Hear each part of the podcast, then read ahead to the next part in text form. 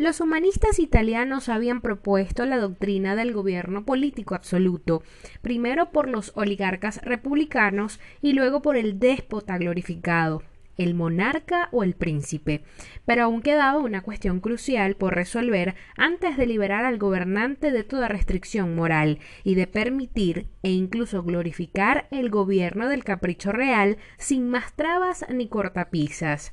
Si bien los humanistas no querían ni oír ni hablar de controles institucionales sobre el gobierno estatal, aún quedaba un obstáculo crítico, la virtud cristiana. El gobernante, predicaban todos los humanistas, debe ser cristiano, adherirse siempre a la justicia y ser honesto y honorable. Lo que se necesitaba para completar el desarrollo de la teoría absolutista era un teórico sin miedo a romper las cadenas éticas que aún ligaban al gobernante de las exigencias de un principio moral. Soy Ultravioleta y en este episodio del Jardín de las Dudas hablaremos del nombre y del hombre detrás de una postura política, del autor de una de las obras de filosofía política más influyentes jamás escritas, Nicolás Maquiavelo y su príncipe.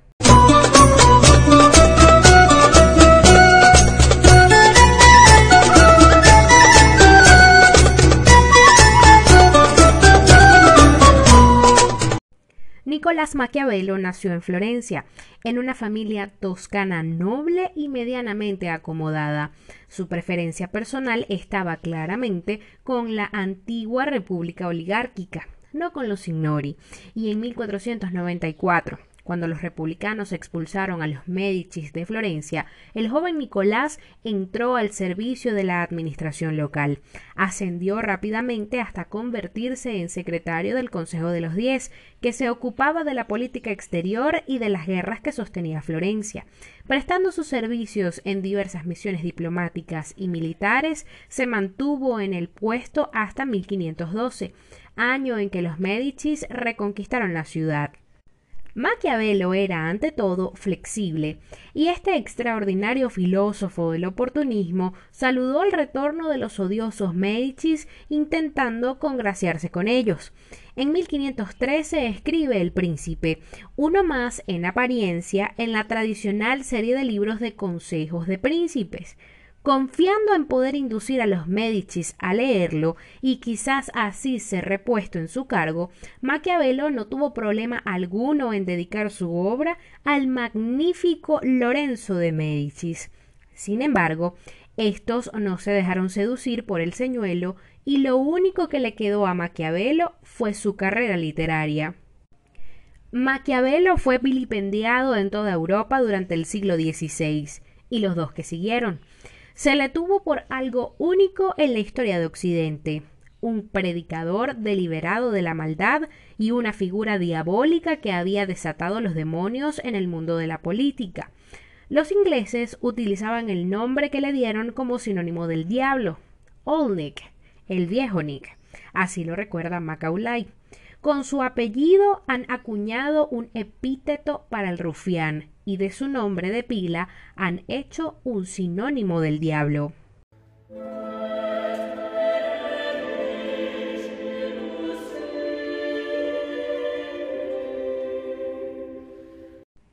Si analizamos un poco el contexto histórico de la vida de este personaje, debemos hacer caso omiso a lo que popularmente se conoce y hondar en los libros de historia y el análisis que de ellos podemos sacar.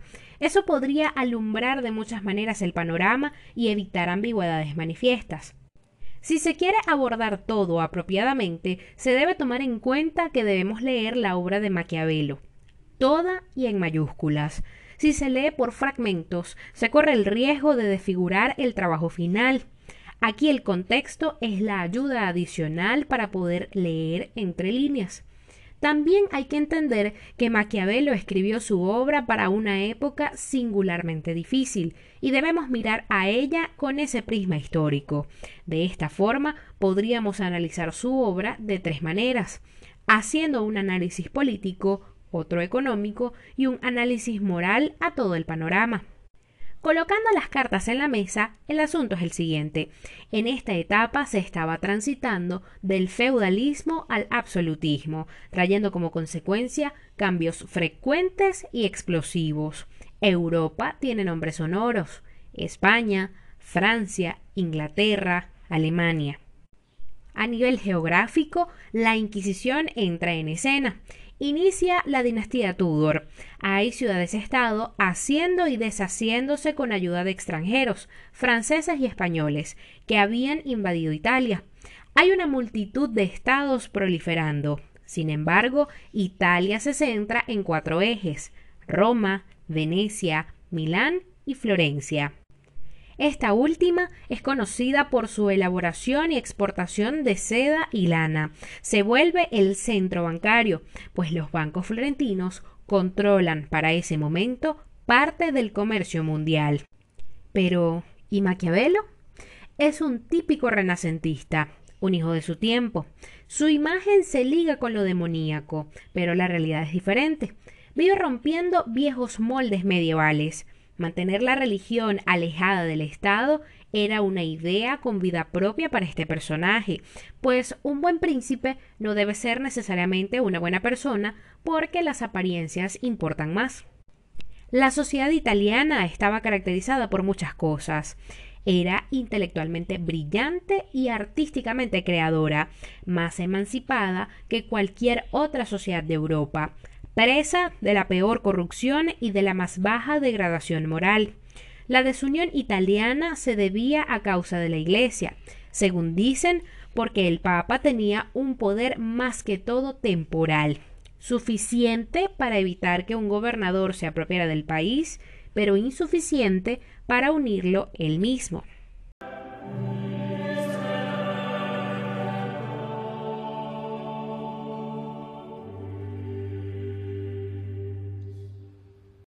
Niccolò es el primer pensador político de la era cristiana en analizar sistemáticamente los requisitos para acceder al poder y cómo conservarlo.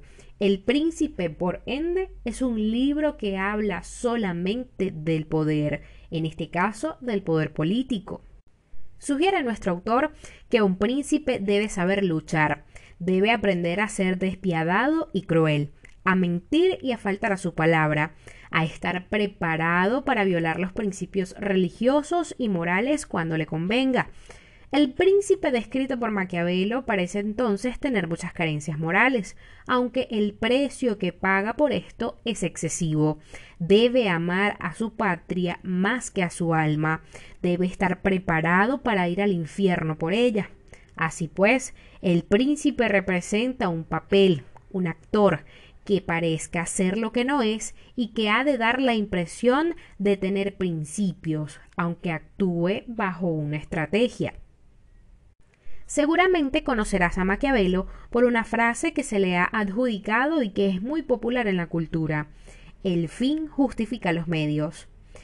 Lamento decepcionarte, pero Maquiavelo no lo expresó de esa manera.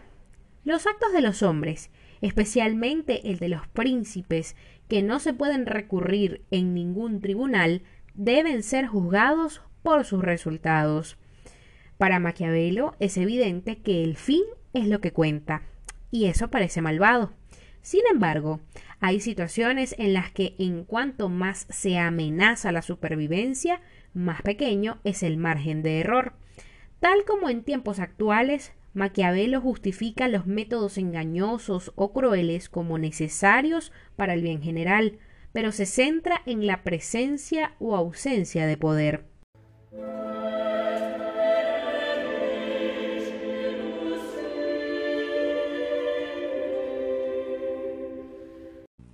En tiempos recientes, la reputación de Maquiavelo como predicador de la maldad ha dado paso a la admiración de los politólogos, que lo consideran fundador de su disciplina. Maquiavelo se sacudió de encima el moralismo trasnochado y miró al poder de frente y con frialdad. Realista tosudo, fue pionero en el desarrollo de una política moderna, positiva, libre de juicios de valor, como escribiría en el siglo XVII Francis Bacon, ese mercantilista orientado al poder que fundó el método científico moderno. Hemos contraído una enorme deuda con Maquiavelo y quienes como él escriben sobre lo que los hombres hacen y no sobre lo que deberían hacer. Ahora bien, ¿qué fue realmente Maquiavelo? ¿Un predicador de la maldad o un politólogo libre de juicios de valor? En la obra de Murray Rothbard sobre historia del pensamiento económico, se señala que, a primera vista, el príncipe se parece mucho a los otros libros de consejos que proponían un modelo ejemplar a los príncipes escritos por los humanistas a finales del siglo XV. Se suponía que el príncipe había de buscar la virtud o excelencia y que alcanzaría el honor, la gloria y la fama en el intento. Dentro de esta fórmula tradicional, Maquiavelo obró por una transformación drástica y radical, proporcionando con ello un nuevo paradigma a la teoría política. Lo que realmente hizo fue redefinir el crítico concepto de virtud. Esta, para los humanistas, al igual que para los cristianos y teóricos clásicos, era el compendio de todas las virtudes clásicas y cristianas tradicionales, honestidad, justicia, benevolencia, etc. Para Maquiavelo, por el contrario, la virtud del gobernante o príncipe era simple y terriblemente, como dice el profesor Skinner, cualquier cualidad que facilite al príncipe mantenerse en el poder. En resumen, el fin principal, si no el único del príncipe, consistía en mantener y acrecentar su poder, su gobierno frente del Estado. En esto consiste el fin del príncipe y su virtud, lo que de suyo justifica cualquier medio necesario para alcanzarlo.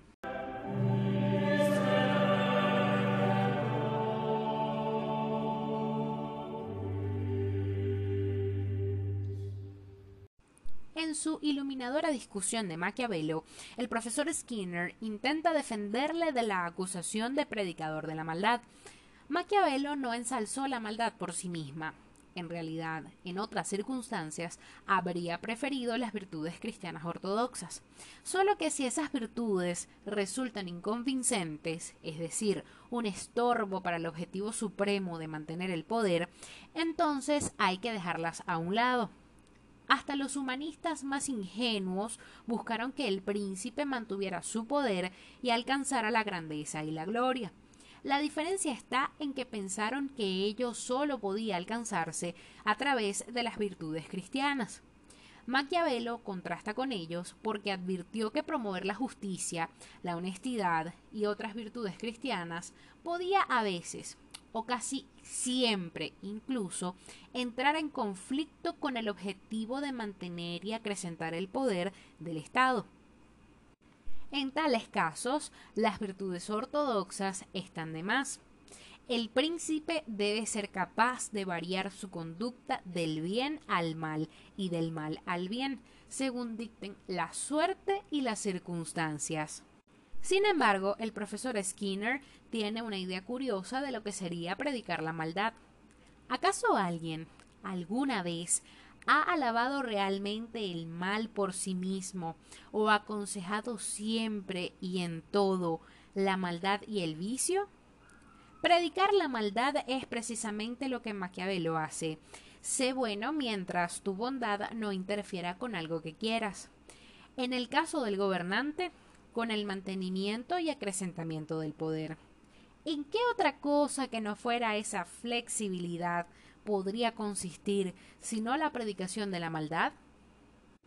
La famosa defensa que hace Maquiavelo del engaño y la mentira en El Príncipe no es sino derivación lógica de su concepto del poder como objetivo supremo y de su realismo ante el hecho de que poder y moralidad al uso suelen entrar en conflicto. Aconseja siempre al príncipe que aparente ser moral y virtuoso, conforme al modo cristiano, puesto que eso acrecienta su popularidad. Pero también, si con ello acrecienta su poder, que practique exactamente lo opuesto. Maquiavelo recalca el valor de las apariencias, de lo que los cristianos y otros moralistas llaman hipocresía.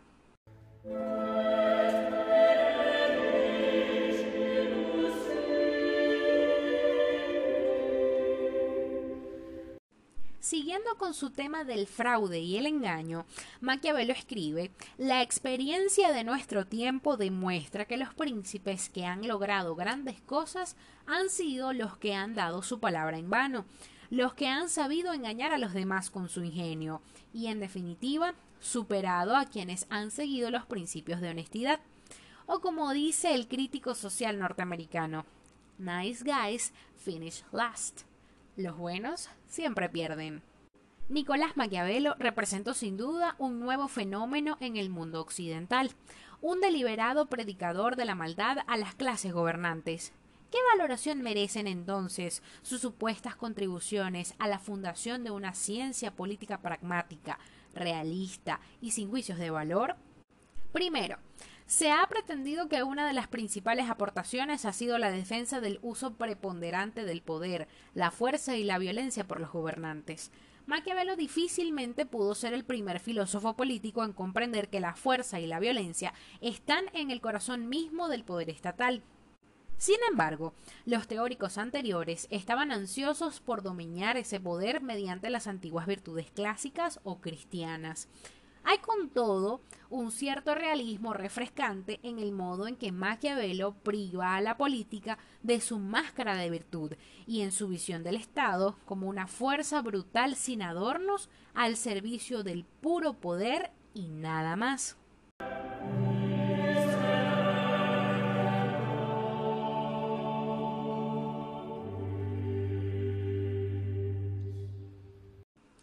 Maquiavelo fue también fundador de la ciencia política moderna en otro sentido igualmente profundo. El científico social, politólogo, economista, sociólogo lo que sea, es alguien que ha encontrado acomodo en el papel o función de asesor del príncipe, o con mayor generalidad de la clase gobernante. Como técnico puro que es, el asesor aconseja al gobernante cómo alcanzar sus objetivos, que así lo entiende Maquiavelo, pueden resumirse en lograr grandeza y gloria y mantener y acrecentar simultáneamente el poder. Los científicos políticos modernos ridiculizan los principios morales por acientíficos y por tanto lo dejan fuera de su esfera de interés. La ciencia social moderna en esto sigue fielmente al astuto oportunista florentino.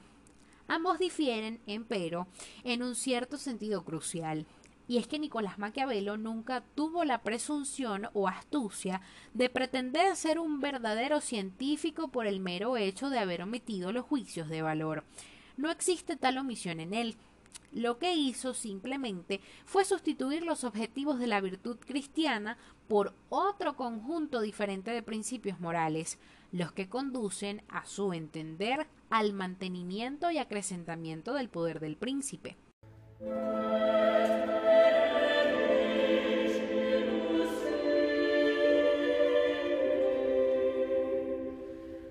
Puestas las cartas sobre la mesa, Nicolás Maquiavelo fue por tanto ambas cosas, fundador de una teoría política moderna y notable predicador de la maldad.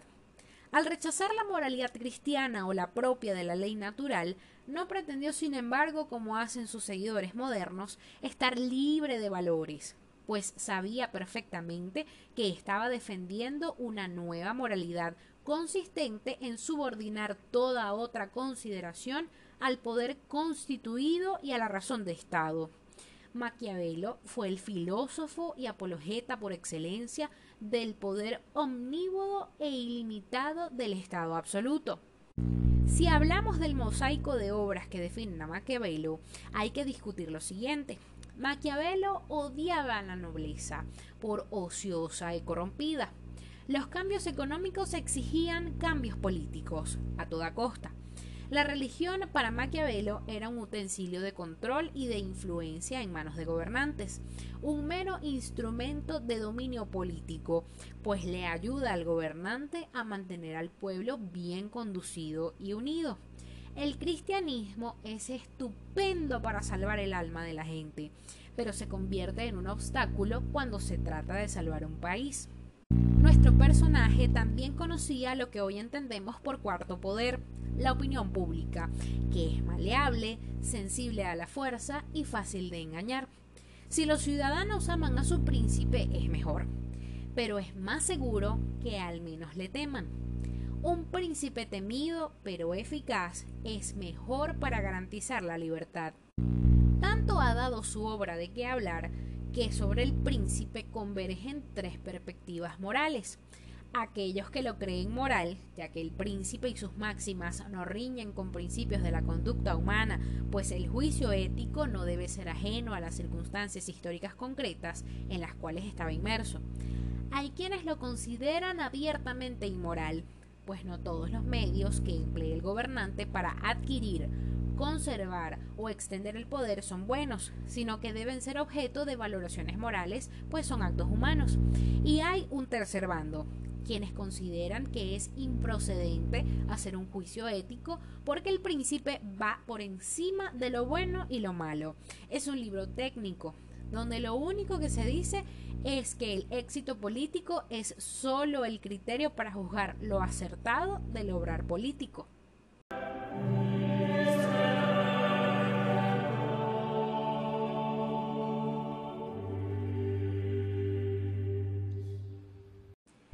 Si hacemos una gran reflexión final sobre el príncipe, encontramos que tanto él como su autor han sido gravemente mal interpretados.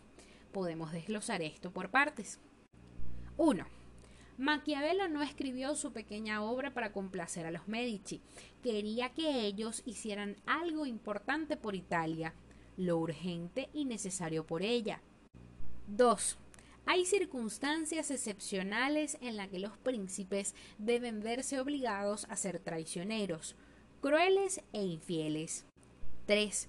En su obra sigue las reglas del arte de la retórica que habían establecido los romanos, metáforas, elocuencia, imágenes y al final una exhortación que pide la liberación de Italia del dominio extranjero no es un texto científico, sino la obra de un hombre que no solo escribía para describir y explicar la vida política, sino para impulsar a alguien a actuar.